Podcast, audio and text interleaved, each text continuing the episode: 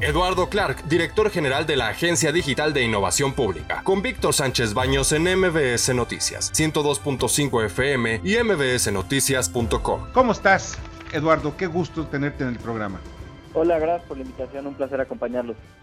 Muchas gracias. Oye, pues mira, ahí la pregunta es, ¿qué repercusiones tiene el regresar otra vez al semáforo eh, amarillo?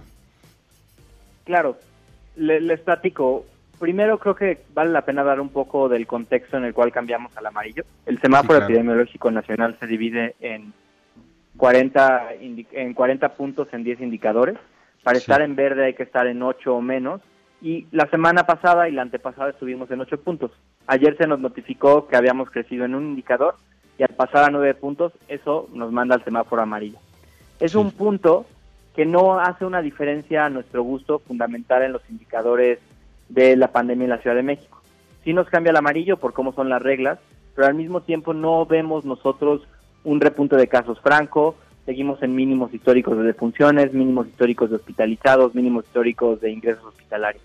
Por esa razón, así como hace dos semanas el programa de Pasar al Verde fue un programa muy paulatino, no nos dejamos ir y abrimos todo de golpe, sino más bien solo incrementamos ligeramente los aforos. Esta semana, al pasar al amarillo, sí nos prende las alarmas, sí es un signo de cautela que tenemos que dar a la ciudadanía, pero en términos prácticos, vamos a seguir con este programa gradual porque no vemos un incremento en realidad sustantivo en los indicadores que nos pudiera preocupar de más y nos pudiera llevar a un nuevo confinamiento o, mucho menos. Eh, Eduardo, hay algo que me parece muy importante.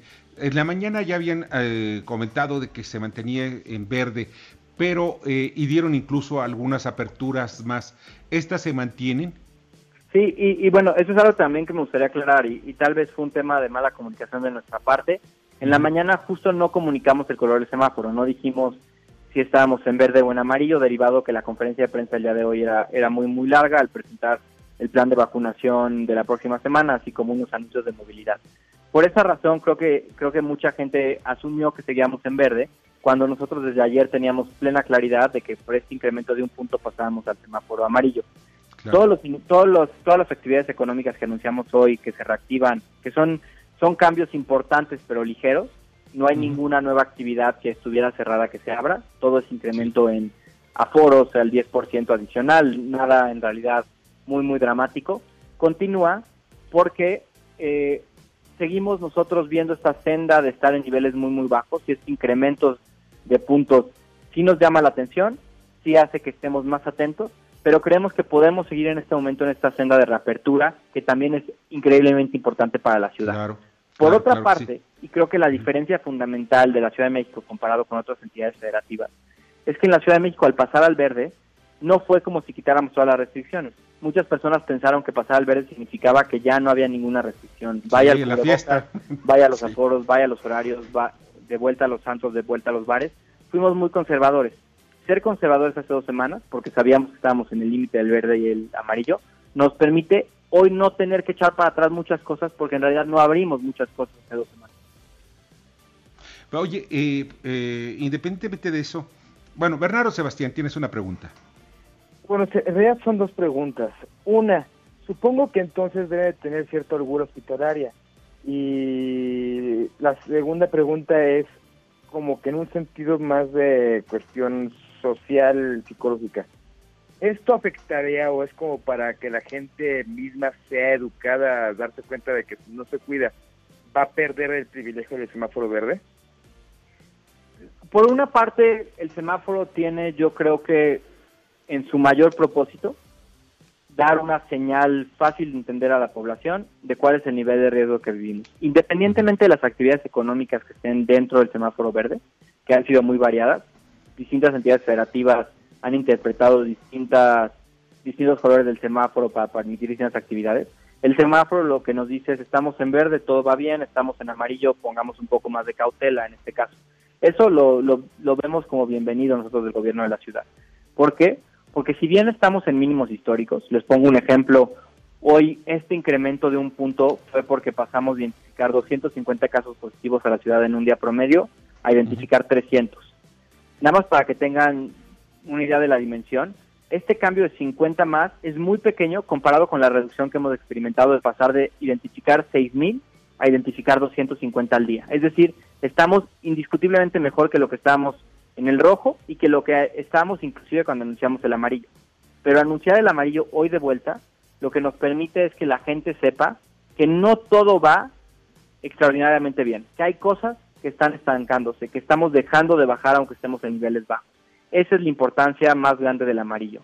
Tenemos que dejar claro que la gente tiene que seguirse cuidando, que no estamos del otro lado del COVID y al mismo tiempo, y esto es innegable en este momento después de seis meses de pandemia, también tenemos que seguir reactivando. Por eso, en estos niveles de contagio, en estos niveles de hospitalizados, estamos haciendo ambas, dejando claro que el estar en amarillo es un llamado de atención para comportarnos mejor, que se podría traducir en algo más grave si, si no nos cuidamos, pero al mismo tiempo continuando con una, con una senda indispensable y, y totalmente necesaria de reactivación de la actividad económica.